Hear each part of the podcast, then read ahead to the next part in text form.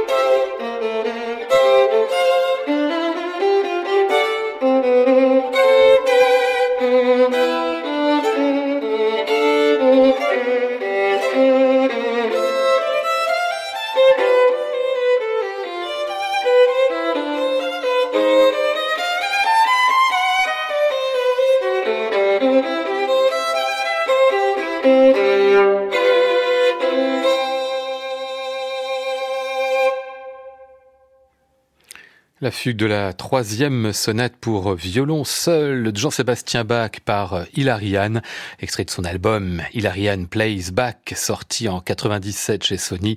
Aujourd'hui, disque de légende à retrouver et podcasté sur le site de France Musique et sur l'application Radio France.